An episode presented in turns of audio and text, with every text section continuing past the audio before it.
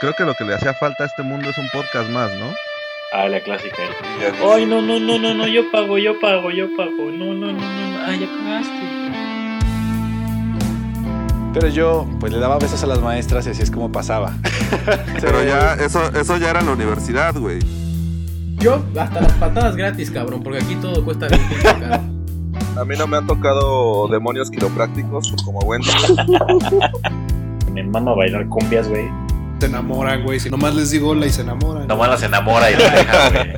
¿También te decía que no tuvieras novia? No, no, no me decía eso, güey. Porque esas lastiman más que el americano, güey. Sí, güey.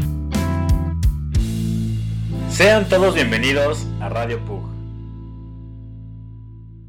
Sean todos bienvenidos a Radio Pug, un episodio más de la mano de sus locutores de confianza, Búho, Shane y Wendy, transmitiendo desde las cómodas instalaciones de la sala de nuestras casas. El día de hoy, primero de marzo del 2021, nos complace llegar hasta sus oídos con el único objetivo de ayudarlos a matar esas horas nalga en la oficina.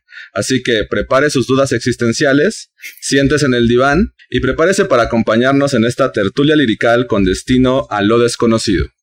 Así es, me da mucho gusto volver a estar aquí con ustedes después de dos semanas largas, largas, largas, pero es relajante y qué mejor que estar aquí con nuestra invitada de honor y con nuestro invitado recurrente de siempre. ¿Cómo estás, Shane? ¿Y cómo estás, Ari? Primero, primero Ari, por favor. Gracias. Yo estoy muy bien, gracias, tranquila hoy. ¿Y usted? Qué bueno. Yo bien también. Un, un poquito, un poquito depresivos, pero, pero listos para, para entrar en el mood. Sí, tú- sí, lo importante es sonreír, ¿no?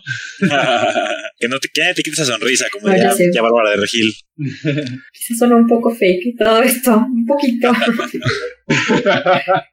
¿Y tú, y tú mi querido Shane, cómo, cómo, cómo te ha tratado estas dos semanas de, eh, pues un, un descanso activo, podríamos decirle? Eh, Ah, como todos los ocho meses anteriores. Continuamos con el tema de la pandemia y qué bueno que lo Sí, mencionas, qué bueno que lo mencionas, porque el día de hoy tenemos un capítulo especial, un capítulo que la verdad es que ya teníamos rato eh, pensándolo y que la temporada pasada eh, les gustó mucho a las personas que nos escuchan, que es este capítulo especial con Ari, en el cual pues bueno, traemos hasta ustedes una, yo creo que ya nos va a empezar a, a- a cobrar Ari porque les estamos dando como terapia grupal, güey. Sí, ya. Ya, Buena idea. muy No buena idea. quería decirlo yo, pero Pero, pero ya les voy a no ir pasando. ideas. No quería decirlo yo, no no ya que lo mencionan, pero, pero ya va, ya va a empezar a cobrar. Entonces, este, pues bueno, ya eh, vamos a empezar a activar el super chat para que nos den donaciones. Porque si no, no va a salir esto, ¿eh? Vamos a poner anuncios ahí en medio de la transmisión, güey, todo el pedo, güey. Pero cuéntanos, cuéntanos, Wendy, ¿qué, de, qué, ¿de qué vamos a hablar el día de hoy? Pues mira, el tema de hoy la verdad es que está súper interesante. Creo que es un tema que a todos nos llega de alguna manera, ¿no? Eh, a, a algunos directamente y a otros pues al- lo rodeamos, digámoslo así. Vamos a hablar acerca de la depresión. Todos hemos sentido alguna vez et- esta situación, pero en realidad es una enfermedad mental que pues yo considero que es súper importante cuidar la mente al igual que cuidar el cuerpo. Porque muchas veces la, la gente considera que tener un cuerpo de impacto y que tener una buena salud física es lo más importante, pero tratar la mente yo creo que es clave para poder vivir esta vida y llevarla en paz, ¿no? Claro, sí, sí, como mencionas, eh, el tema, Sí. el tema mental es, es un tema complicado porque a veces no tenemos información, no tenemos, o sea, tenemos como la información que, que se supone que llega de internet, de algunos amigos, pero realmente no sabemos cómo, cómo cuidar nuestra mente, güey. Y creo que este capítulo es bastante especial. Creo que Shane tiene ahí algún un comentario acerca de eso. Sí, pues iba, iba a ponerme a decir también de como preguntar quién, quién ha estado deprimido aquí alguna vez o contar alguna de esas historias, pero Ari, ¿por qué no mejor nos cuentas qué es la depresión? Sí, sí, sí, porque ya nos vamos a poner a hablar acerca de la depresión y todo. Sí, o sea, vamos, a, vamos a dar dos pasos para atrás. Ari, ¿qué es la depresión? bueno, em, quería comentar primero que mm, podríamos no llamarle como tal enfermedad, sino quizá un estado Ok. por el cual está pasando una persona, transitando y pues bueno, o sea, pueden ser episodios o puede durar un poco de tiempo, pero mm, pues más bien podemos llamarlo quizá una discapacidad, discapacidad este, psicosocial en vez de enfermedad, Ok. porque de esta manera estamos pensando en que no es que, que algo esté mal en la persona en sí, sino pues que no es nada más ella todo su entorno el que tiene con este estado emocional.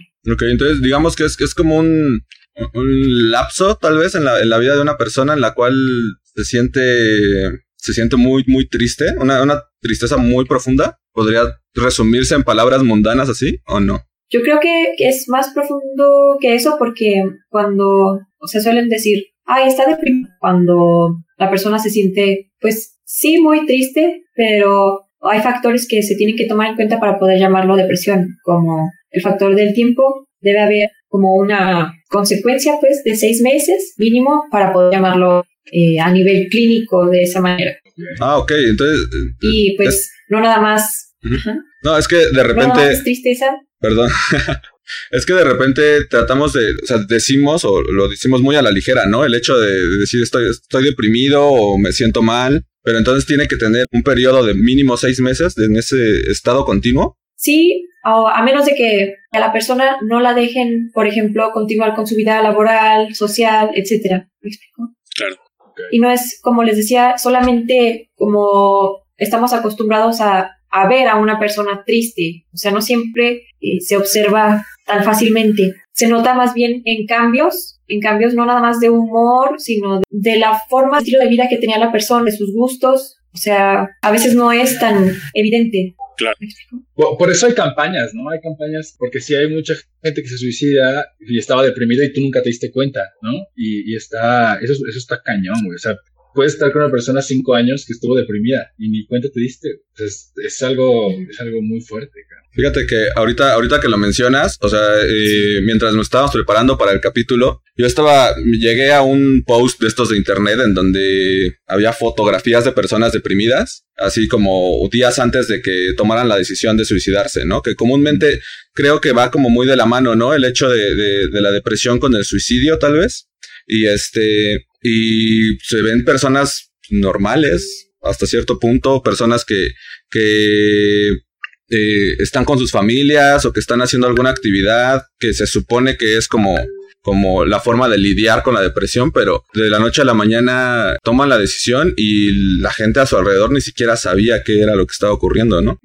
Así es. Bueno, eh, como dices, puede ir el suicidio con la depresión, pero no siempre es específicamente por esa razón. O sea, también puede tener que ver con su personalidad, como, bueno, algún trastorno, como el trastorno límite de la personalidad, en donde en un arrebato la persona decide quitarse la vida. Em, precisamente hoy veía un, un video de una persona que em, pues vivió esa experiencia casi en su totalidad. Bueno, él tomó la decisión de, de suicidarse a los 19 años. Nosotros notamos, sobre todo las personas que son más cercanas a nosotros, podemos notar, sin que nos digan quizá, si escuchamos un poquito, eh, si los observamos un poquito más, el papá le dijo esa mañana, dice, ¿estás bien, hijo? Y el hijo le dijo, sí, estoy bien. Entonces, o sea, creo que, que podemos hacer un poquito más, o sea, acompañar un poco más a las personas, aunque nos digan, estoy bien. Digo, todos decimos estoy bien, incluso Sí. ahorita continúo con la historia, pero yo, cuando me preguntaron, ¿cómo estás? Bien, automáticamente. Y en realidad eh, no es del todo cierto. El viernes pasado falleció un amigo mío. Eh, creo que este, fue sonada la noticia porque lo atropellaron. Este, un, un conductor que estaba ebrio lo atropelló y sufrió lesiones graves en la cabeza, que finalmente eso fue lo que, lo que terminó con su vida. Y en este punto creo que no, no es fácil, más bien, eh, darse cuenta si alguien está deprimido o no, pero hay que, hay que acercarnos más a las personas, sobre todo, pues, si dices que importan, ¿no? Claro. Mm, Esto no nada es- más cómo estás, sino, pues, un poco más platícame. Esto es, es muy bueno que lo menciones porque justamente eh, tenemos una escucha que, que nos hace la pregunta, ¿no? De cómo, cómo puedo yo ayudar a una persona que está deprimida, que yo sé que está pasando por un cuadro de depresión o que está eh, en un mal momento en su vida, pero no sé cómo ayudarlo, no, no sé qué preguntas hacer, no sé, no sé cómo acercarme a él para, para poder ayudarlo o orientarlo con alguien más, ¿no? Porque muchas veces, como dices, contestamos, ah, estoy bien, no pasa nada, estoy bien, estoy bien, estoy bien, pero pues tú lo ves, ¿no? O sea, tú ves el, el cambio en esa persona, tú ves eh, este tipo de comportamientos y sabes que algo no está del todo cuadrando. Entonces, ¿cómo podemos hacer nosotros que estamos alrededor de esa persona para poder ayudarlo a, a la persona en cuestión, digamos? Creo que sería muy burdo explicar de esta manera la depresión. Eh, obviamente hay muchos factores alrededor, pero creo que uno de ellos es que la persona se siente realmente sola, sola. Entonces, lo mejor que podemos hacer, yo pienso, es eh, estar ahí y si se puede físicamente, o sea, frecuentemente, mucho mejor. Hay una experiencia que eh, una persona cercana, cuando, cuando él pasó por una situación así, donde había perdido su trabajo y obviamente con ello eh, su estatus social, su nivel socioeconómico bajó mucho y pues todo el estrés de, mantener a una familia lo llevó a, a sentirse de esta manera, como un poco sin, como visión de túnel, sin tener una solución clara. Y un amigo suyo estuvo al pendiente de él día tras día, amigo, vámonos a correr, pero, o sea, no tengo ganas, no tengo ganas de correr, vamos a correr, insistente y diario y por él en la mañana a que corrieran y bueno, fue como dos por uno, la compañía y un poco el ejercicio, pues Sí. secretas, este, endorfinas, etcétera, ¿no? Y estuvo con él hasta que, pues, mejoró su estado de ánimo. Eh, repito, suena muy burdo esto, pero de verdad lo ayudó. Y, y ahora le dice, gracias a ti estoy aquí. Siempre la compañía es muy importante. Y bueno, em, no, no tratar de, de darle consejos ni como ese, ese tipo de palabras de ánimo, porque en realidad no, la persona en ese estado no está escuchando. eh, es como, sí, pues gracias. O sea, se, eh, se nota que estás preocupado por mí, pero en realidad no parece que no hay nada que me haga sentir mejor. Entonces, solo quédate conmigo y, y si se puede, o sea, encuentras un huequito, es vamos con alguien a que platiques. Ni siquiera es como a que te ayude porque crees que nadie va a poder solucionar esto. Entonces, a platicar un poco cómo te sientes. Mínimo eso, que alguien te escuche. Y pues si es un profesional, creo que mm, ayuda también. O sea, ambas. ¿Me explico? Claro, Las personas claro. cercanas y el profesional. No, y, y, Esto- perdón, además, ahorita estaba viendo un- una plática de TED Talks acerca de la depresión y eh, a mí me llamó muchísimo la atención algunas de las cosas que dijo la señora, porque lo que decía es que a veces la gente llega a estigmatizar la depresión, pero además llega a, a recriminar el hecho de que estés deprimido, ¿no? Porque dentro de su necesidad de ayudarte, tal vez, eh, te recrimina el hecho de, bueno, pero tú por qué estás deprimido si tienes esto, esto, esto, esto y esto, ¿no? O, o si eres tan joven, Sí. o si tienes dinero, o, o no sé, incluso muchas veces lo hemos llegado a, a- a hacer con tal vez no personas directamente relacionadas, sino con famosos, ¿no? De repente escuchamos de casos Sí. de el deportista tal está deprimido, la deportista tal está deprimido, y llegamos a, a decir, bueno, pero si yo tuviera su dinero, no encuentro una forma de por qué tendría que estar deprimido, ¿no? Y entonces al final la persona está deprimida y además está siendo Juzgada. juzgada para, por- para decir, pues es que no tienes por qué estar deprimido si tienes tantas otras cosas, ¿no? Sí, o sea, es que ahí vemos, es, es muy claro que no hay como un- una receta o un mm, procedimiento para, o sea, que nos lleve a la depresión. Hay muchos factores que influyen en eso y no solamente mm, del entorno, que quiero ahondar en ese aspecto, sino también, ah, o sea, hay cuestiones eh, neurológicas que afectan, o sea, muchas, muchas veces, o sea, es más, creo que nunca la persona decide estar deprimido. No. No puedes, no puedes decidirlo. O sea, ¿a qué voy? Yo me he dado cuenta de muchas cosas acerca de mi personalidad y dentro de esas cosas me- de repente he llegado a notar que me puedo sumergir en ciertos estados de ánimo. Creo yo que los controlo. La realidad es que no sé si los controle. Este, pero me puedo sumergir en ciertos estados de ánimo para obtener ciertas cosas que me gusta hacer dentro de esos estados de ánimo, ¿no? O sea, por ejemplo, no sé, me gusta mucho escribir, pero a mí me gusta escribir cuando estoy melancólico, cuando estoy triste, ¿no? Cosas así. Entonces, no es que tenga realmente un por qué estar de esa manera, pero sí siento el cambio de, de, de mood completamente para entrar ahí. ¿Alguien puede decidir como si quiero entrar en esta depresión porque me gusta ser una víctima tal vez o me gusta que me apapachen o cosas así? No, no creo. No, las personas no, no se deprimen a, pues, a voluntad. Es, es más bien, ahora sí, pues, eh, muchos factores externos, además de, de la posibilidad de lo neurológico. Eh, si vives en, en un lugar en donde falta el agua, o sea, finalmente eso tiene muchas consecuencias en lo social. Sí. Porque, mm, no sé, quizá ni siquiera puedes eh, lavarte las manos, estás ansioso porque el coronavirus y no puedes proteger a Sí. tu familia porque ni siquiera tienes agua. O sea, eso no tiene nada que ver con la persona, sino pues con la situación social que se vive, que hay muchas cosas por corregir y que no se nombran muchas veces. Sí, sí, no, no es algo que decidas, güey, no, yo no creo que estés, eh, no sé, en medio de una pelea y digas, yo voy a estar feliz. No, güey, yo creo que no funciona así, ¿no? Pero, pues está... Pero muchas, muchas veces, muchas veces como que el consejo va hacia allá, ¿no? O sea, de las personas a veces, digo, no sé si, no creo que malintencionado, pero, pero muchas veces las personas tratan de ayudar a otros que están en depresión diciéndoles como, no, pues fuerza de voluntad, eh, ponte feliz, Pero, venga. pero también, pero también nos acaba de decir Ari que eh, no todas las depresiones, o sea, bueno, a ver, no todo lo que nosotros vemos como depresión es una depresión real, ¿no? claro. O sea, e- eso quería preguntar hace rato, Ari, o sea, una depresión de una semana cuenta o es como, no, tú nada más estabas agüitado, o sea, eso no cuenta como depresión, o no necesita tiempo, puede ser así 15 minutos. No, bueno, o sea, clínicamente sí debe pasar un tiempo considerable en, el- en donde ves que la persona o está comiendo más o está comiendo menos, en, o sea, que se nota en cómo come, en, en qué está comiendo, en hasta si está subiendo o bajando de peso, eh, si está dejando de hacer las actividades que normalmente hacía, si ya no está rindiendo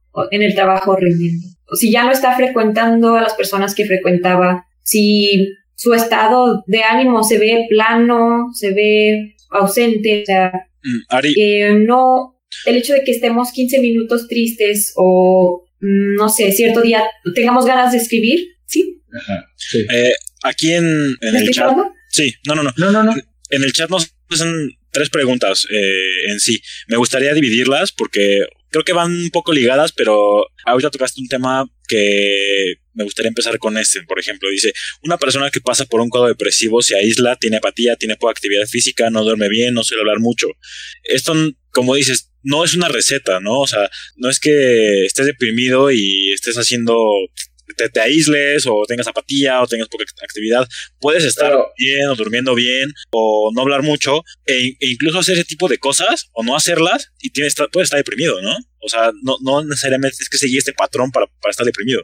Pues sí, una cosa es tener los síntomas y que nadie los vea. Por ejemplo, ay, no sé, recuerdo a, a, Robbie Williams, Ajá. por Ajá, ejemplo, es como muy clásico esto. ya sé. Eh, un cómico precioso que, o sea, es, lo veíamos Sí. muchas veces sonriendo, pero lo vemos de él en realidad, pues era muy poco, era actuado y no sé si alguien lo va a ver en persona, pero en realidad, o sea, las otras 16 horas del día, por ejemplo, no estamos viendo a la persona y puede ser no tan evidente, pero es por eso importante estar pendiente de las personas, porque solo alguien que realmente lo conoce podría darse cuenta de ese cambio que hay en él. ¿Y cuáles, cuáles podrían ser como, como, digamos, focos rojos que alguien normal pudiera identificar en, en alguna persona para poder decir, ok, tal vez está deprimido o tal vez necesita ayuda o algo así? Pues mira, mira, aquí hay una pregunta que dice, ¿qué comportamientos tiene una persona que empieza a tener un cuadro depresivo? Creo que va de la mano con lo que estás preguntando tú, ¿no?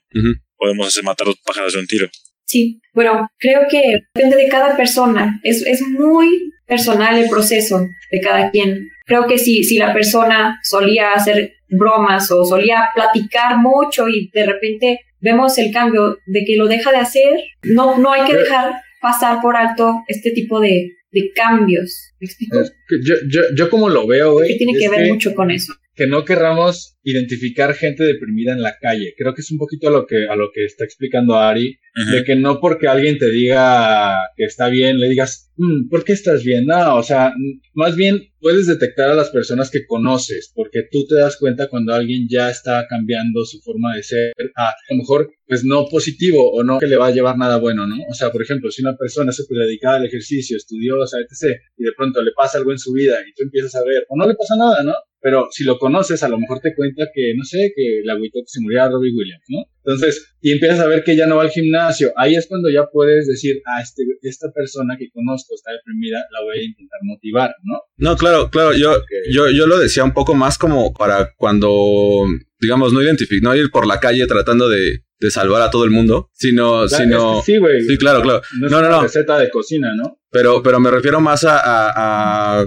cómo darme cuenta cuando hablo con algún amigo o algo así que está dentro de la depresión, porque yo de repente puedo hablar con alguien y, y decir, bueno, pues está triste o está presionado. Y lo decía porque eh, había encontrado por ahí alguna una especie de receta o de, puntos que decía, no, pues si en algún momento menciona eh, cosas como el suicidio, ¿no? O hace alguna broma acerca de eso, tal vez puede que tenga como ciertas tendencias a hacer eso. O si de repente, es, como mencionas, deja de salir tan frecuentemente o ya no habla tan seguido con, con las mismas personas, empieza a cerrar su círculo. O sea, como que para que las personas nos demos cuenta si tal vez algún amigo tal vez alguien de nuestro círculo te- esté en depresión, eh, hacia ahí va encaminada mi, mi pregunta. Sí, sí, entiendo. Puede llegar a suceder todos estos puntos que sí los podemos llegar a ver, pero quizá, o sea, ¿cómo vamos a notar en alguien que normalmente es introvertido? Si antes no hablaba, ahora que, ¿cómo nos lo vamos a, a notar? Puede cambiar de verlo igual de, de callado, que de repente haga algún comentario muy enojado y que este estado de ánimo diferente te haga ver, a- o sea, esto, esto no es como muy característico de la persona. Por eso es que yo creo que más que, más que investigar en internet qué puntos, cositas me pueden hacer notar que está, está en depresión, es más bien estar en contacto con las personas. O sea, realmente para poder notar algún cambio, creo que tienes que estar pues con frecuencia, ¿me explico?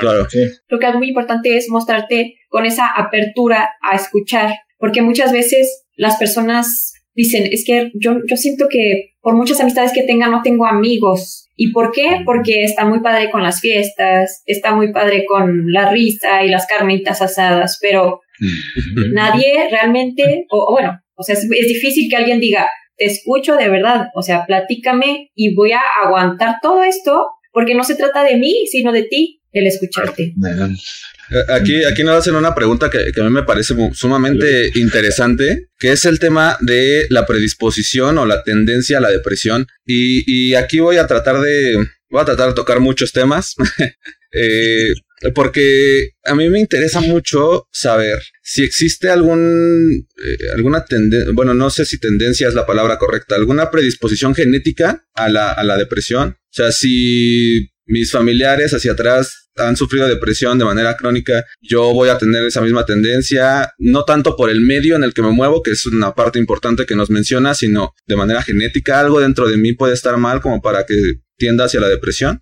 Y también, o sea, que si hay como algún, como algún prototipo de persona que comúnmente cae en depresión, no sé, de cierta edad a cierta edad, con hijos, sin hijos, ese tipo de cosas, ¿no? Sí, bueno, respecto a, la genética, sí, sí se puede y bueno, el hecho de que falten neurotransmisores, pues no es siempre así, pero sí se puede, o sea, si, si existe, no sé, papá, mamá, gente muy cercana a nivel genético, pues sí, es predisposición. Y me preguntaba si era como más tendencia en eso mujeres y, y algún rango de edad, etcétera. Sí. tiene que ver cultural. O sea, mm, si preguntamos Sí, en Japón cómo está la situación, pues justo. creo que los hombres sufren muchísimo precisamente por la situación laboral. O sea, es explotación laboral. Sí. Y Justo, bueno, justo no, hoy nos vamos a estar aquí en México. justo hoy estaba escuchando a una amiga de Japón hablar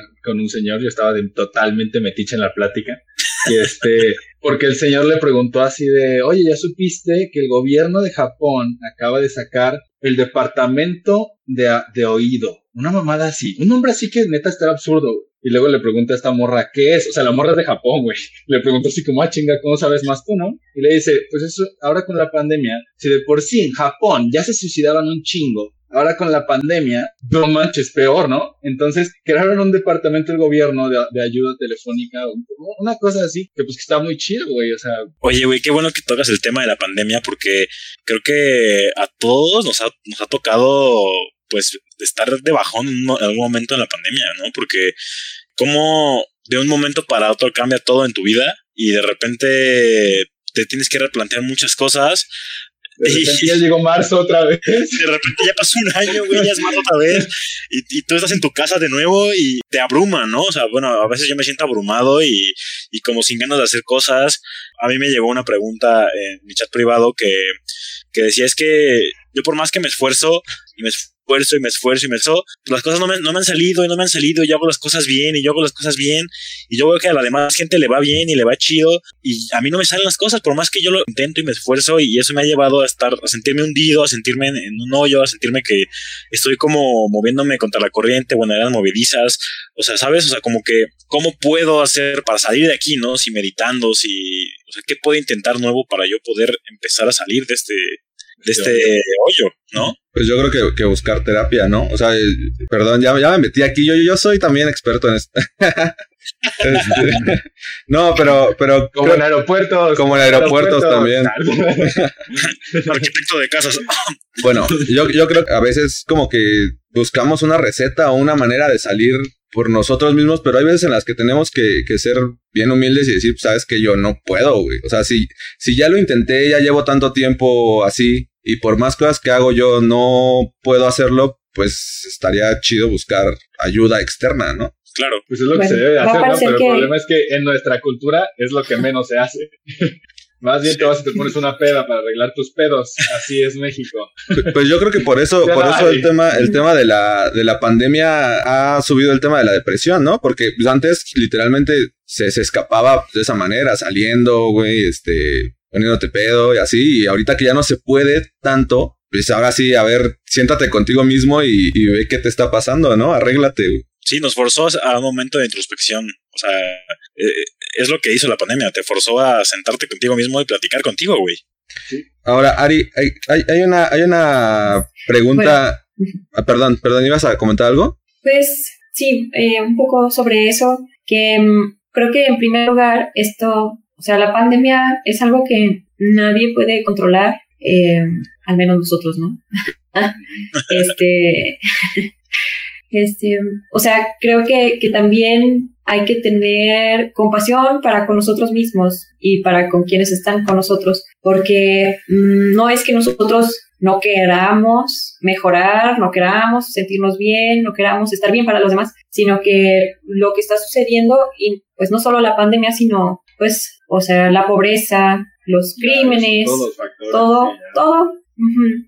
Mm, creo que, eh, pues no, no hay que decir, si yo pongo todo mi esfuerzo, voy a estar bien. O sea, hay que ser un poco más realistas y saber que hay muchas cosas por cambiar fuera em, para que se pueda mejorar la vida realmente de las personas. O sea, em, ahorita que estamos en pandemia, sí es, es muy evidente que, pues, por ejemplo, eso que decían de em, salir a tomar con los amigos cada fin de semana, aquí en Aguascalientes creo se da mucho, y aún así el- la tasa de, de suicidios en jóvenes es muy alta, sobre todo. Am, creo que no es la manera, o sea, mm, siempre el contacto humano eh, más profundo creo puede ser de mucha ayuda. Y pues si se puede buscar la ayuda profesional, no solo de psicólogo, sino que creo que hay mucho estigma sobre eso, pero también si es necesario acudir con psiquiatra, no tiene nada de malo, o sea, es como cuando te duele la cabeza, por ejemplo, ¿qué haces? Pues tomas un ibuprofeno, o sea, si tu cerebro no puede secretar ciertos, o, o que los neurotransmisores no estén funcionando muy bien, pues vamos, o sea, una medicina puede ayudar al cerebro, ¿me explico? Claro. Claro. Y, y, y la, la depresión, la, perdón, ¿la depresión se trata o se cura? O sea, ¿aprendes a vivir con ella o, o hay como, o no, no deberías de vivir con ella? También, o sea, a menos de que tu cerebro no esté funcionando bien, como dice Ari, pues sí, pero O sea, pero si tomas, si tomas eh, antidepresivos, va a llegar a un punto en donde tal vez ya dejes de tomarlos o no. Y mm, depende otra vez de cada persona, cómo actúe el cerebro, pero lo más probable es que se lo tenga que seguir tomando. O sea, a menos de que encuentre la manera de secretar naturalmente, pues, todos estos químicos necesarios. Pero para eso se tiene que cambiar el estilo de vida y el gobierno, toda la estructura que tenemos, pues no da para mucho, porque ¿cómo, cómo haces para salir a correr este, todas las mañanas si entras a las, no sé, siete, te duermes a las dos, trabajando? El país de residencia, ¿no? o sea- Más bien hay que cambiar. Oye, este, Más bien las, este leyes podcast, laborales, este etcétera. podcast se va, se va a volver este, político, ¿eh? Porque la vez pasada de la, de la, del- la de la felicidad hablamos también un poquito acerca de- del tema del gobierno, pero creo que, creo que tienes toda la razón. O sea, finalmente es un, es no un conjunto de todo. más. Pero, pero, es que siempre es político. Sí. Pero muy pocas veces, muy pocas veces se ha, se ha hablado acerca de, de política eh, con respecto a este tema, ¿no? O sea, creo que todo lo demás se basa en, en economía, en, en- o sea, se- como que se trata de dar por entendido que si el país le va bien, las personas van a estar felices, pero no, yo no he visto como una campaña que diga como, ven, te escucho, este, abrir estas líneas de ayuda o... Güey, en, en Fi- en Finlandia se vive de huevos y se suicidan un chingo, ¿no? Sí. eh, puede- tienen, tienen, tienen un tema ahí también, ¿eh? O sea, supongo que también es por el tema del clima y esas cosas. Es Ah, por el tema, clima, es el clima y es eh, la irradiación solar, güey, porque al año les dan mucho menos eh, luz solar que a nosotros, güey.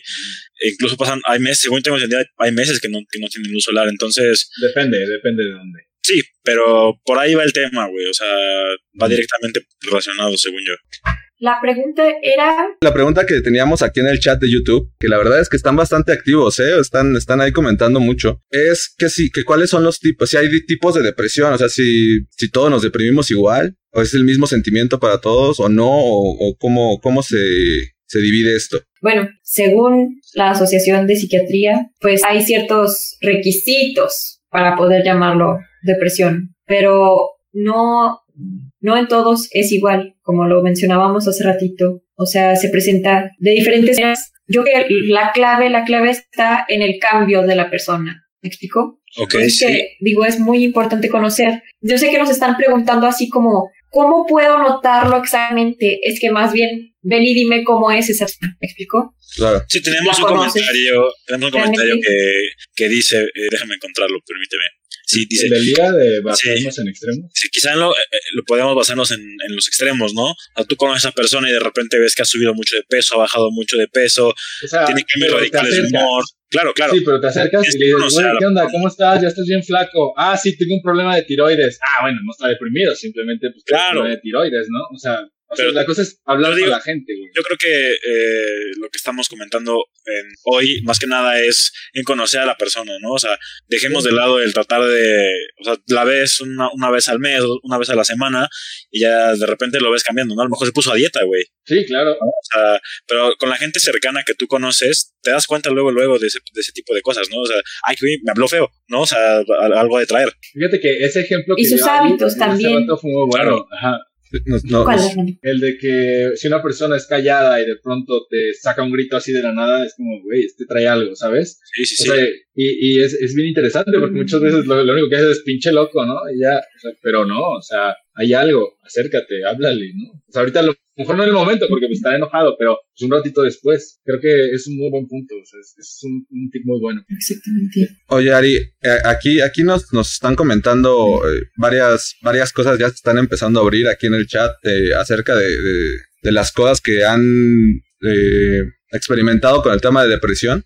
Y una de las cosas que me pareció muy interesante, que, que yo cuando fui a, terapia también me hicieron mucho énfasis en eso, es en el hecho de comenzar a establecer como una rutina, ¿no? Eh, eh, sé que no hay una fórmula secreta o no hay un listado de cosas que tengas que hacer para, superar una depresión, pero muchas veces recomiendan esto de, comenzar a crear una rutina, a, a- retomar ciertos hábitos. eh, esto, esto, eh, ¿en qué está basado? ¿Por qué, ¿Por qué tendrías que empezar a tener una rutina para superar esto? Bueno, las rutinas em, generalmente desde pequeños nos funcionan porque nos dan una seguridad. es como, bueno, al menos sé que a tal hora tengo que comer, al menos sé que después tengo que, o sea, es como quitar un poco la incertidumbre, que, que eso puede afectar mucho de no ver qué va a pasar conmigo realmente. Pero Y al menos está- alguien me va a o sea, estar...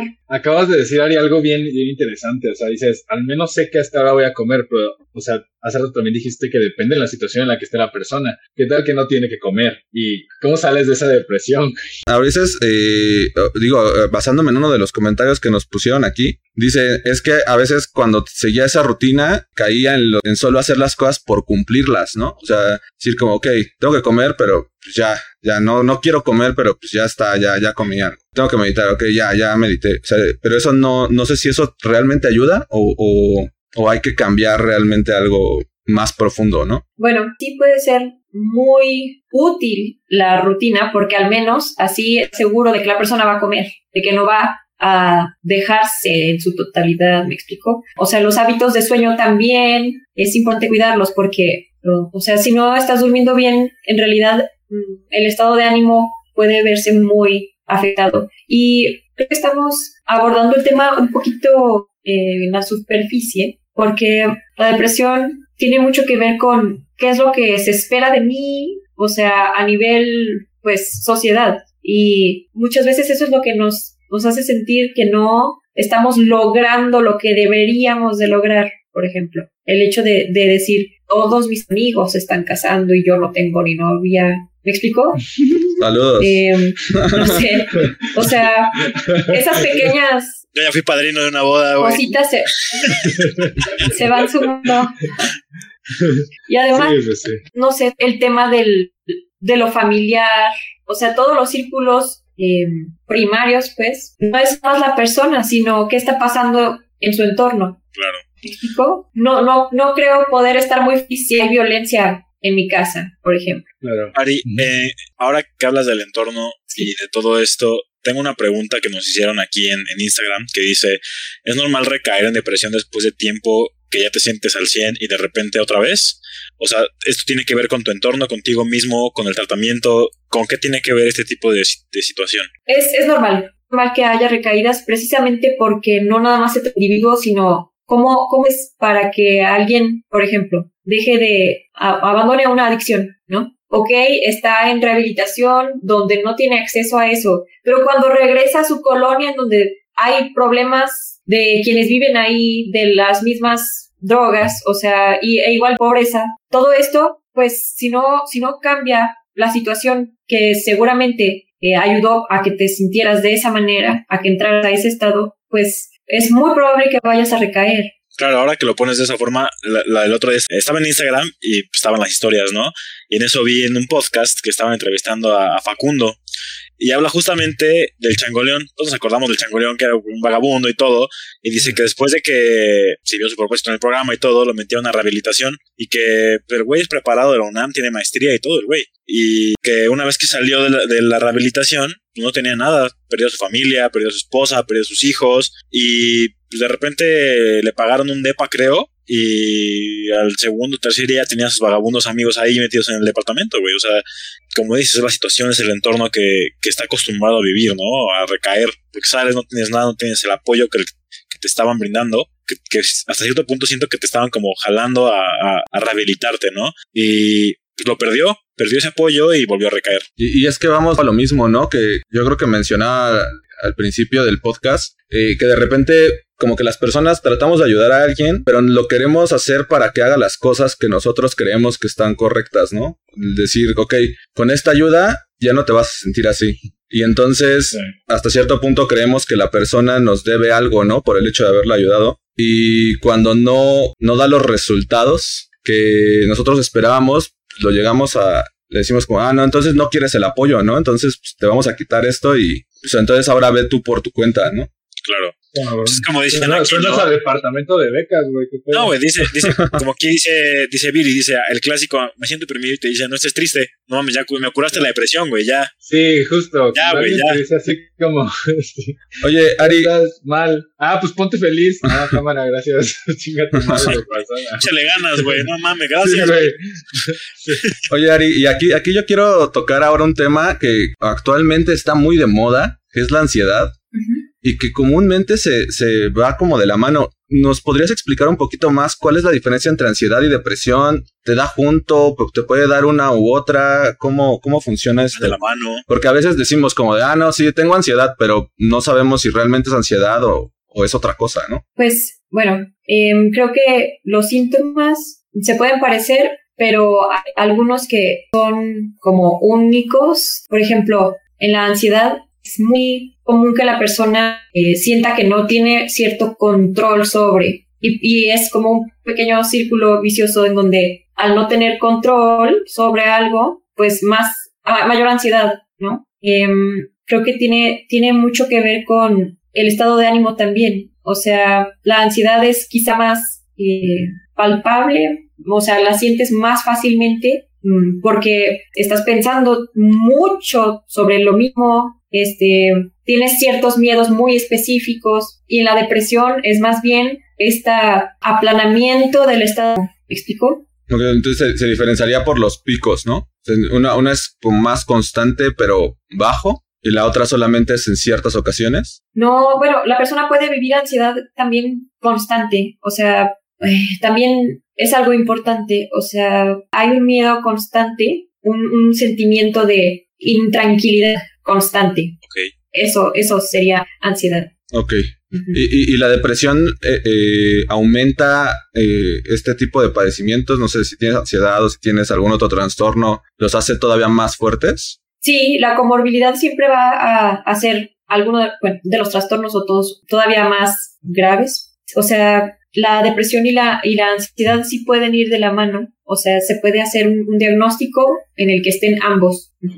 Pero creo que hay que tener mucho cuidado porque no, no se trata tanto de decir la persona tiene tal o la persona tiene tal, sino cómo, cómo lo vas a ayudar con sus propias herramientas, con su discurso. ¿Me explico? Todo esto de, de quién es y qué necesita. Ok. Sí, pues es conocer a la persona, güey. Tienes que conocer a la persona para notarlo ya, ¿no?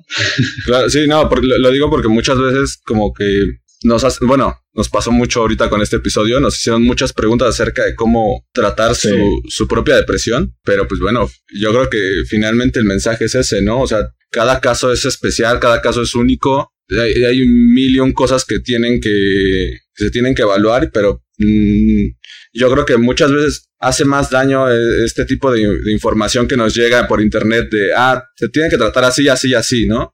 esta es la fórmula secreta y con esto vas a salir adelante y, y querer como que todas las depresiones se traten igual y todo el mundo tenga las mismas, eh, los mismos resultados, ¿no? Exactamente. Es como automedicarse. O sea, Exacto. no, no Sí. es así. No se automedique. Oye, y entonces eh, hay otro tipo de depresiones en donde son creadas por ciertas cosas muy puntuales, como por ejemplo la depresión postparto, que a mí me, me llamó mucho la atención eso. Ah, sí. Ese tipo de cosas que son basadas en un hecho específico, ¿se tratan de la misma manera o cómo se lidia con eso? Bueno, em, no, no se trata de la misma manera. También tiene muchísimo que ver eh, por qué fue, o sea, la causa que llevó a esta situación. Porque mm, puede tratarse, como dices, de depresión postparto, que conocemos la causa, y no es lo mismo, o sea, no es la misma depresión, no sé, para alguien que no ha tenido un hijo que esta persona que está viviendo estas circunstancias que son pues muy eh, psicológicas, pero también a nivel biológico, porque la madre está sufriendo la descompensación hormonal, o sea, acaba de, de explotar una bomba de químicos que tuvo que producir para poder tener a, a su hijo, o sea, y además, pues es un cambio muy fuerte, porque la vida realmente ya no es para nada como antes de tener al hijo. Y creo que la madre lo siente demasiado en ese sentido porque aparte de todo acaba de perder esa pancita que tenía. A- O sea, estuvo nueve meses con, Sí. con esta persona siendo, pues, mm, parte de ella. Suena muy romántico, más bien estando, estando dentro de su cuerpo día y noche en todo momento. Y pues eso también influye en que ella sea pérdida. O sea, el parto es partir a algo nuevo, diferente. Y es una responsabilidad para siempre. Y además, pues, eh, cambia tu, ¿cómo, cómo decirlo? Mm, estatus, este, social. O sea, ya no eres solamente tú, sino que ya eres además mamá. O sea, se te agregan roles, pues, Claro. y es algo yo creo para lo que no siempre se está preparado. Y pues otro tipo de, de depresión, más bien, más bien otra causa de depresión puede ser algún duelo que mm, leí hace poco que ya no estaba tipificado como depresión, sino que era específico el duelo, pero como decimos, no es tan importante ese nombre o el diagnóstico, sino qué vamos a hacer al respecto. O sea, siempre la pérdida de algo va a ocasionar un cambio en todos los sentidos en la persona. Entonces, pues también puede suceder, pues esta Depresión. Esta condición. Ajá, es que no lo quería decir como, como depresión tal, como tal, Mm. pero pues sí es parte del duelo. Ujú. Oye, Ari, ¿y hay, eventos que sí o sí te van a tener que deprimir? O sea, ahorita, ahorita que mencionas eh, eh, como ciertas eh, actos, bueno, no sé si actos es la palabra adecuada, pero como ciertas situaciones en las que te tienen que tratar, o sea, por ejemplo, no sé, eh, se murió alguien muy cercano, sí o sí te va a dar depresión o, o es dependiendo de cada una de las personas, o por ejemplo, después de un embarazo, a todo el mundo le da depresión postparto o no, no sé, ahorita, por ejemplo, eh, en la semana tuve una plática bastante interesante de una amiga que se acaba de, mudar de la casa de sus papás y sus papás, o sea, puede ser un acto, pues, mm, no sé, que para todos es intrascendente, pero para sus papás fue un tema importante de depresión el hecho de que ya no estuviera ahí, de que sintieran como que abandonaba el nido y que ya no jamás iba a volver.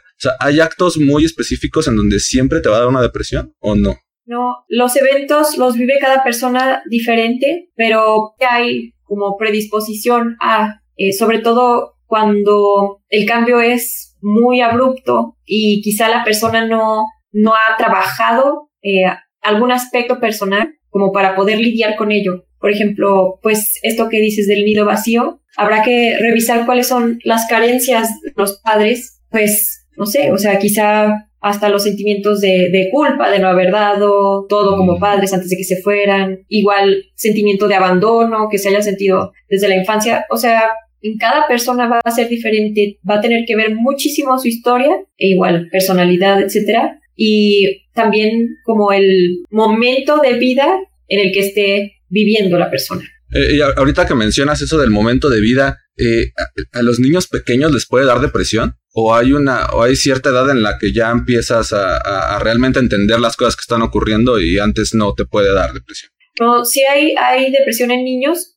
Realmente es un poco difícil diagnosticarlo porque todavía no terminan de desarrollarse ciertos aspectos de la persona, pero uh, es muy importante um, recalcar que el niño tiene sentimientos reales, que está viviendo lo que está sucediendo y que lo comprende mucho más de lo que nosotros podemos eh, pensar o de lo que estamos eh, educados a saber. O sea, somos muy adultos, adultistas uh -huh. y en el que pensamos que, que ellos no son humanos desarrollados al 100 y sí lo son. De hecho, pues pueden tener hasta una sensibilidad mayor que nosotros y es importante hablarles claro sobre lo que está sucediendo.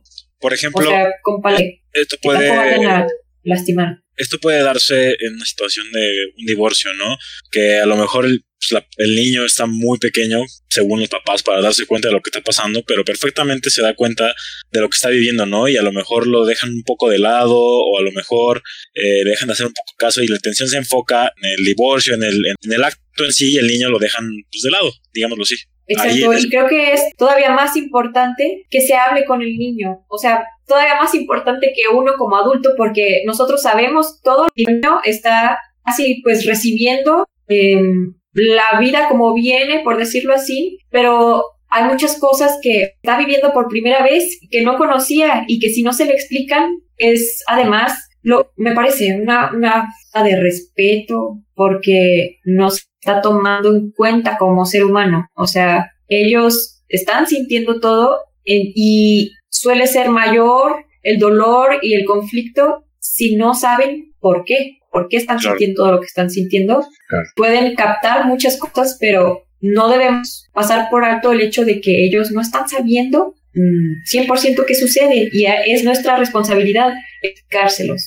Ahorita que mencionas eh, eh, eh, el tema de, reconocer que también es un ser humano, me surgió una duda que tal vez está un poco más, sale un poco del tema, no sé si sí realmente sea eh, correcto, pero ¿hay alguna otra especie que sienta depresión o no? O sea, ¿los animales sienten depresión, lo- los perritos, o solamente son, o es son algo solamente del ser humano? Mm, Es muy interesante esta pregunta. Los animales, es que, ay, también eso, o sea, creemos que somos lo más importante del universo. Entonces, si, si no es tal cual yo lo sigo, no existe o no está sucediendo en realidad, yo pienso que los animales sí sienten y la diferencia sería que solo el término, uno, uno de los requisitos para que sea depresión es que interfiera con la vida normal de la persona, o sea que realmente haya una afectación en, por ejemplo, su, su trabajo, en las actividades que solía tener y en lo social. Entonces, pues bueno, si un perrito no, no trabaja, pero este, se ve que, que sus actividades o sus hábitos cambian, pues creo que sí puede tener mucho que ver con su estado de ánimo y no nada más con alguna enfermedad, por ejemplo. Sí. Pero depresión, o sea, creo que el término está usado de más, pues, indiscriminadamente. Porque a mí me sorprendió muchísimo. Hay que el- tener cuidado con eso. Sí, sí, sí, sí. A mí me sorprendió muchísimo el hecho de que, de que están surgiendo nuevas profesiones y hoy en día ya existen hasta psicólogos de perros. No sé si realmente esté avalado como una, una carrera universitaria o algo así, pero en la semana estuve escuchando eso y me llamó mucho la atención porque dije, bueno, ok, comúnmente como mencionas, nos sentimos el centro de todo, ¿no? Y decimos, ah, pues solamente vamos a tomar en cuenta las cosas que nos que nos ocurren de manera directa, pero sin duda eh, eh, estoy completamente seguro de que los, de que los animales eh, incluso hasta sienten la, la- las vibras o la emoción que, que generas a tu alrededor, ¿no? A ver, sí, güey, sí sienten, pero lo, lo que estoy diciendo es que no se le puede llamar depresión porque No, claro. depresión es un término solo para el ser humano. Sí, Claro, claro. ok, ok. Sí, a huevo, los animales se ponen tristes, a huevo. Y, y- y los animales son, son utilizados en, en el tratamiento de la depresión de manera común. O sea, como por ejemplo en, esta, en estos tratamientos de motricidad y todo eso que lo suben a los caballos, eh, ¿hay alguna metodología que diga, no, pues dile al paciente que se compre un perrito o cuide un pez, algo? Mm, No, imagínate que se le muere. No, mames. es, no. es muy bueno.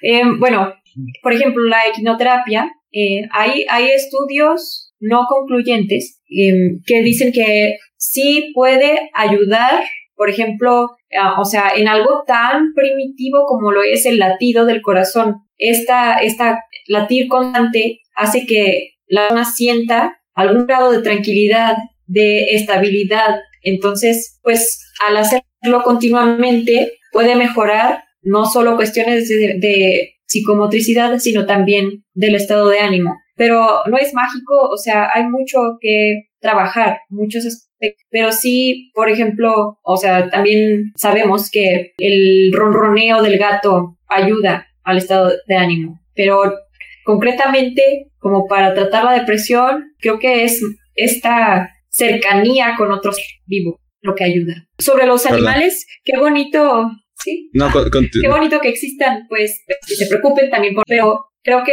que es importante ver algo que a veces se nos olvida, que hay muchas personas que necesitan ayuda como para poner en primer lugar, no sé, este, bueno, vamos a, a cerrar los ojos, acá en los humanos está muy difícil, vamos a ver algo más fácil, te vamos a adoptar un perrito. Está Claro. muy bien que adoptes al perrito, pero creo que el ser No humano también importa, problema, pues. ¿no? Sí. Eh, y, y actualmente se siguen haciendo estudios acerca de este tema de la depresión. O sea, sí hay nueva información, hay nueva. Si, es algo que, que de manera activa eh, en la medicina se esté tratando de eliminar o es algo que ya, digamos, quedó quedó dictaminado y ya con eso es como con lo que se atiende. No estoy muy al tanto de, en cuestión psiquiátrica, que haya avances. La verdad no, no podría decir si sí o si no. Pero, pues, los casos que conozco, creo que caso cambia la dosis, pero creo que tiene muchísima influencia el, el aspecto psicológico. O sea, en eso sí estoy segura de que ha habido mayores estudios y nuevas técnicas y nuevas prácticas para ayudar a las personas. Y es curioso porque parece simple que entre más humano es el trato y el trabajo con la persona, más, eh, o sea, resultados hay. No tan técnico, pues, es lo que quiero decir. Sí. Muy inteligente y todo, pero lo que importa es la persona que está enfrente de ti. Eh, les quería comentar, eh, por ejemplo, las terapias de tercera generación, que son relativamente nuevas, que buscan más bien no erradicar el dolor, porque ese siempre, siempre, o sea, vemos en, en un lugar, en un, pues, una vida, en donde se presentan situaciones con las que tenemos que lidiar, en las que hay conflicto, en donde surge la emoción, pero, pues bueno, a mí me gusta mucho este lado en el que vemos que el dolor no se puede quitar, va a seguir sucediendo, pero se puede ver desde una perspectiva diferente. Ok, Como, como utilizarlo, o sea, a, lo mejor a tu, a, tu ventaja, o sea, no verlo como algo malo, sino utilizarlo de alguna manera. Sí, quizá utilizarlo, pero creo que si pensamos en lo útil, estamos pensando en un resultado o en una solución Ah. rápida y creo que es más bien ver como qué puedes tú hacer con esto, cómo lo, lo puedes vivir, por qué se está viviendo de esta manera, de qué otra forma lo puedes ver para que no sea simplemente algo sucediendo y que hace que te victimices, por ejemplo, sino, sino que lo veas como algo natural, como algo natural que puede ayudar para, para cosas importantes, que creo que para eso es el dolor. Oye, Ari, ¿y, y, qué piensas? ¿Qué piensas acerca de, estas últimas tendencias? Hoy, hoy he estado viendo bastantes. De hecho, yo creo que parte de otro tema, el hecho de que Google nos espía, porque empezamos a buscar algún tema y de repente empiezan a salir miles de anuncios acerca de eso. Pero, pero yo me surgió una duda interesante acerca de los coaches de vida y estas personas que utilizan, no sé cómo, cómo llamarlo, tal vez la culpa para, para poder ayudar a, otra, a otras personas a salir de, la depresión o empoderarlas, ¿no? ¿Esto hace más daño o cuál es tu opinión acerca de esto? Bueno, tengo compañeros que son coaches de vida y, bueno, aunque no lo estuvieran, en general, creo que un coach puede ayudar quizá puede ser muy útil eh, cuando una persona está, no sé, entrando en una etapa, por ejemplo, de, de depresión o en sus inicios para, para evitar que, que se agrave la situación. Pero no creo que sea la solución, pues, de raíz, porque estamos viéndolo como un si se puede, vamos, o sea, pues, de esta manera, pero es muy genérico. O sea, creo que que sí hace falta un trabajo más profundo y pues e individual, perdón. Y, y, entonces las terapias de grupo y eso no son recomendadas para, para cuando se tratan temas de depresión. O sea, eso es, es más bien un tema uno a uno. Creo que, que entre más alternativas exista, mejor. O sea, si puedes acudir a sesiones grupales, si puedes estar con un coach de vida y además acudir con el psicólogo y además, o sea, si es necesario el psiquiatra y además estar en contacto con con la gente cercana y además hacer una revolución para que cambien las leyes y que se tomen en cuenta las personas y los grupos vulnerables, pues, o sea, lo que quiero decir es, no hay un solo camino. Entre más pueda, o sea, desde más lugares, desde más ángulos, mayores herramientas va a tener la persona. Ahorita que mencionas el tema, el tema de la, de la revolución, Este, estaba escuchando que, que, por ejemplo, ahorita con el tema de lo del COVID, hay mucho, o creo que aprobaron, o no sé, no sé cómo está el tema, pero, pero el punto es de que están dando como incapacidad una vez que, que, muere algún familiar por causas del COVID, te dan cierta incapacidad para que no vayas al trabajo, etcétera, ¿no? Y arregles todos los temas, pero son creo que tres días, ¿no? Una cosa así. La depresión podría tomarse como una incapacidad y, y, y, y en el trabajo y decir, ¿sabes qué? Mm, Debería tomarme este tiempo o, siguiendo el tema de la rutina eh, es mejor que estés trabajando, que estés como en contacto con más personas o todo eso. Es una muy buena pregunta. Mm, creo es, es importante considerarlo como una mm, pues discapacidad, como lo decíamos. O sea, si es incapacitante, o sea, puede llegar a ser incapacitante. Y es eh, importante que la persona tenga tiempo de atender pues los problemas de fondo. Pero mm, el hecho de, que tampoco tenga algo que hacer puede llevarlo como a, a meterse más en esta situación Creo que quizá reducir el tiempo, las horas de trabajo, haya, o sea, que las empresas estén conscientes de que esto es real y que si no da atención a la situación eh, personal, vaya, la producción es muy importante para ellos. Pero hay personas que eh, del estrés laboral, o sea, y depresión, etcétera, han fallecido por algún eh, infarto, paro cardíaco. infarto, sí. ¿Me explico? Sí. Creo que hace falta también, o, uh -huh. o sea, es, es, lo que les digo con lo de revolución, suena como demasiado un exabrupto, pero es eh, cambiar las cosas eh, puntualmente, por ejemplo, que las empresas se hagan cargo realmente de las personas que trabajan con ellos. ¿Me explico? Que, que les den estas condiciones para que pues continúen, o sea, una vida realmente saludable. Claro, claro. Oye, Ari, ahorita estoy pensando y creo que podemos concluir que el estar presente y el estar pues yendo a motivar a la persona, vamos a hacer ejercicio, vamos a tal lado, vamos a hacer esto, es, es primordial y es importantísimo para ayudarlo, ¿no? ¿Cómo podemos hacer ahorita que estamos, eh, por ejemplo, no, no estamos grabando físicamente, ¿no? O sea, personalmente. ¿Cómo podemos ayudarlos ahorita que estamos lejos o que viven en otra ciudad, que no podemos ir por ellos a su casa y decir vamos a correr 20 minutos o vamos a caminar al parque, ¿no? Vamos a sacar el, al perro a pasear. ¿Cómo podemos ayudarlos en esta situación de pandemia en la que estamos encerrados? Yo sé que, que cada persona tiene sus cosas que hacer, pero es muy importante cuidar, cuidar, eh, aunque sea a lo lejos, eh, por llamadas, por videollamadas, por detalles, sobre todo el estar presentes, o sea, no objetos, sino mmm, pues preguntar, yo creo que diariamente, cómo estás, cómo te sientes, qué necesitas, y aún, aún sea el silencio compartido, creo que puede, puede ayudar mucho. Ok.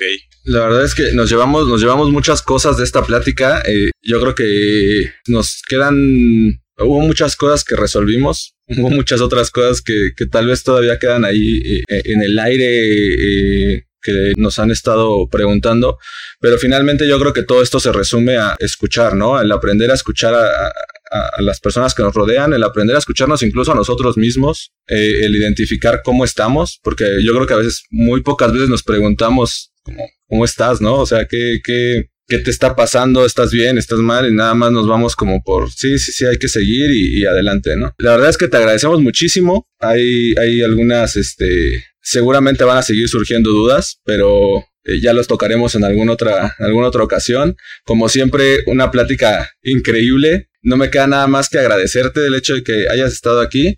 Pues nada más recordarles a las personas que si se sienten tristes, que si están deprimidas, que si creen que tienen algún trastorno en su vida, pues que acudan con algún profesional, ¿no? Que busquen ayuda. Ahí está el, ahí está el Insta de Ari. Les dejamos el Insta de Ari, a eso iba, a eso iba.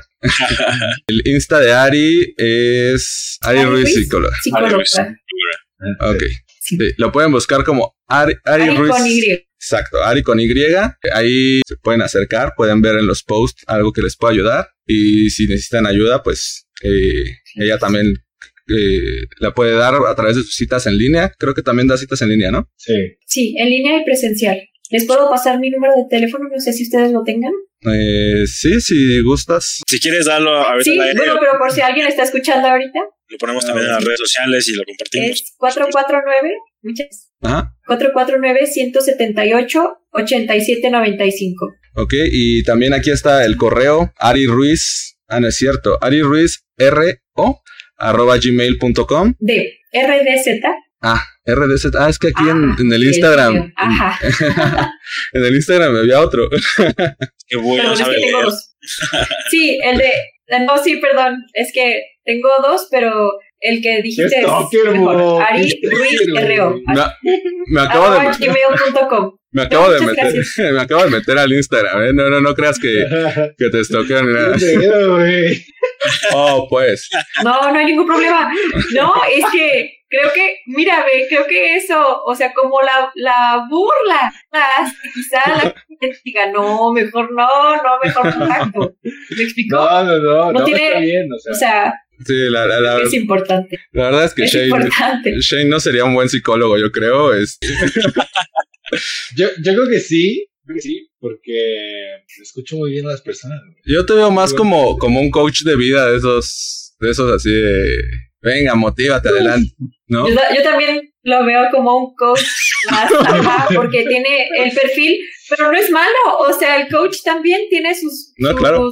puntos a favor. O sea, ese, ese upbeat creo que también hace mucha falta a las personas, sobre todo en estos momentos. Así es, pues bueno, si necesitan eh, ayuda también ahí Shane va a estar en el, en el Instagram. Yo, ahí, ahí está mi correo. Dinos mi correo, bu, a ver si es cierto. Eh, tu correo es... Radiopug, radiopug arroba gmail.com, güey. Ese es tu correo. No, no, no, no escriban a Radio Pug, la verdad es que nunca hemos abierto ese correo, yo creo que ya hay miles de correos ahí, pero no lo hemos abierto. Pero acérquense, acérquense si de verdad necesitan algo, incluso alguien que los escuche o alguien que ni siquiera les dé un consejo, que nada más esté ahí para, para escuchar las cosas que quieran sacar, pues bueno, saben que cuentan con, con cualquiera de nosotros.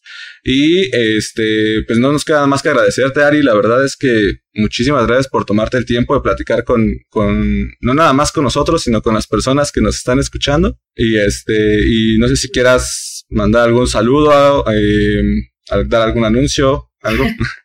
Pues nada más agradecerles mucho este espacio, agradecerles a ustedes y a, a quienes nos escuchan y pues reiterar que aquí está el apoyo. Um, hay una canción que me encanta, que le encantaba a mi amigo Rodrigo, que en paz descanse, se llama Don't Panic y al final dice, me encanta porque dice que todos tenemos a alguien, todos, todos podemos apoyarnos en alguien.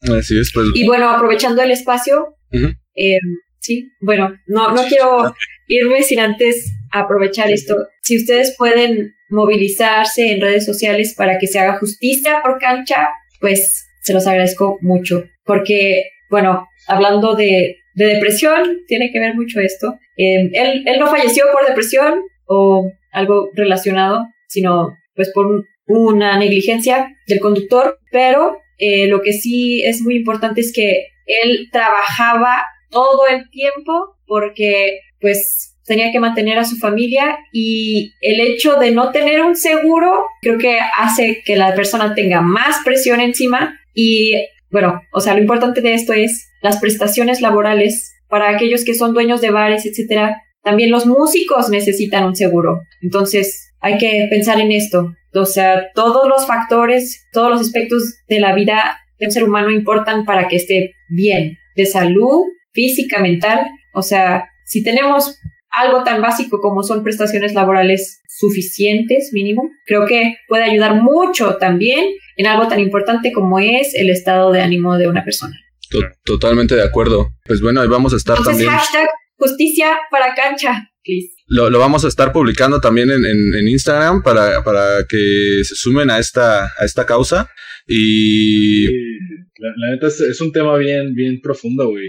Yo estoy ayudando a una amiga que también le mandamos saludos, a Ana, que anduvo, literalmente se organizaron ella y, su- los y sus compañeros del baile una, un toquín para todo lo que se recaudara de ahí para el dinero del hospital, güey. Sí está, es un tema bien duro, ¿eh? O sea, sí está, está, está intenso, sí está, estuvo muy feo, güey. ya que me contaron todo. Pero justamente creo que, creo que ese es el- el- uno de los grandes poderes de las redes sociales, ¿no? El hecho de poder eh, eh, eh, movilizar y el hecho de poder eh, llegar a, a- a más personas. Pues bueno, vamos a estar ahí compartiendo el, el hashtag y vamos a, a- ahí vamos a ver qué hacemos para, para seguir apoyando esta causa. Con el ejército de Pug, escuchas. Con el ejército de Pug Escuchas, nos vamos a ir a hacer una caminata de Pugs o algo así. No sé si tengan al- algún este algún saludo, algún mensaje a ustedes. Eh, yo sí tengo saludos y un mensaje. el primero va para Aranza Islas, que es maestra de kinder y le mando un saludote también. El segundo es para unos mejores amigos que yo sé que está lidiando con ese tipo de problemas y quiero decirle que lo quiero mucho, lo amo demasiado y un saludo para Luis David Díaz Gil, es de mejores amigos. Para James Evans, que siempre está al tanto de, nosotros. Y tengo un, un anuncio que, que nos incumbe a los, a los Radio Pugs. Ya me dijo eh, Daniela Cebes, el Ironman, el próximo Ironman México, que en los últimos 100 metros va a sprintear como Naruto. Muy Así bien. que me acordé, me dijo, sí me acuerdo, ¿no? Sí me acuerdo, porque pues obviamente el cansancio y todo. Si el cuerpo le da, ¿no? También. Claro.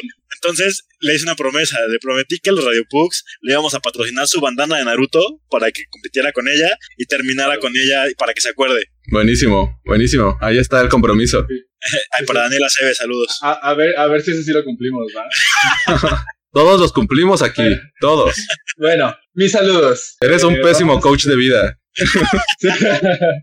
Primer saludo para Bucles, un amigo también ah, conocido de Ari, eh, para Chicken Little, para, para Nala, Na- Nash, no, para Nashla. Ese nombre está bien chingón, güey. Yo lo escuché y dije, Está bueno.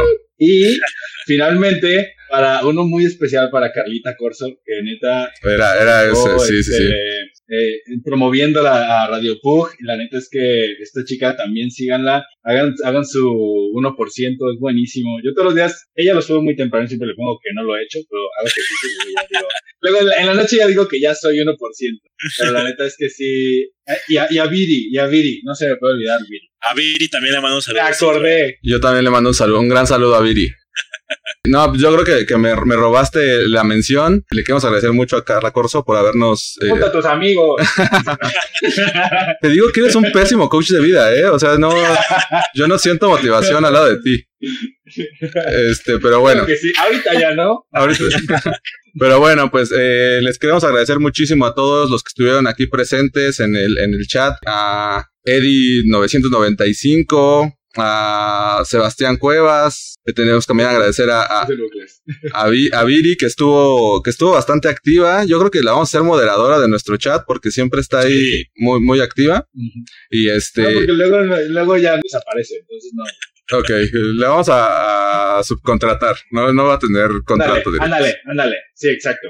No, y, y recordar también que este, este Saludos también a, Ajá. Adelante, adelante. a Bernardo Araiza que nos escucha, a Rodrigo Jiménez, a Rodrigo de Anda. Y, y a Luis Warrior, a Luis. Warrior que aquí está poniendo aquí que Es lo el Capitán saludemos. Don Wendy. Capitán Don Wendy. Ah, Capitán Don Wendy. Capitán, Capitán Don Wendy. Capitán. eh, y, y a es, ah, dije, se me olvidó por tu culpa. Ah, ya, a Kim también que nos publicó. Aquí. Kimi también, Y a la mamá Sí, capitana, Kim capitana. Doña Wendy. Exacto. Capitana Yona, Mm. Do- Do- Yola, Yola Wendy. Doña, Doña Wendy, capitana Doña Wendy, saludos. Este sí, Y a Lía, Lía también es muy, muy. Saludos. Y a Lía, sí, Lía sí, también sí. se rifa. Sí, sí, sí. muy bien. Y Ahora sí ya, ahora sí ya. Ahora sí, ya yo creo que los saludos los vamos a tener que grabar después porque es casi la mitad del capítulo, ¿no? Aquí todo el mundo está mandando saludos, pero no, la verdad es que les agradecemos muchísimo por haber estado aquí al pendiente. Esperamos que disfruten mucho este capítulo y eh, pues ya casi terminamos la temporada. Ya este, ahí vamos, ahí vamos por la segunda temporada y esperen más capítulos como este porque no vamos a soltar a Ari hasta que nos Ari no cobre. a ningún lado. sí. Hasta que nos cobre, va a seguir apareciendo aquí. Y también, cuando eso suceda, no se crea. Cuando eso Les suceda, mucho, mucho el espacio. no, Es muy divertido, la verdad, su programa y muy interesante. no, muchísimas gracias por, por, por estar aquí. Y pues bueno, síganse cuidando, síganse cuidando. Ya, ya se ve un poquito la luz después de todo esto, pero no bajen la guardia. Y este, pues nada más que agradecerles y decirles que Pugs out. Pugs out. Pugs out. Ari, Ari, di Pugs out, out. Ari. Pugs out. No, Pugs di out, Pugs Ari. out. Pugs out.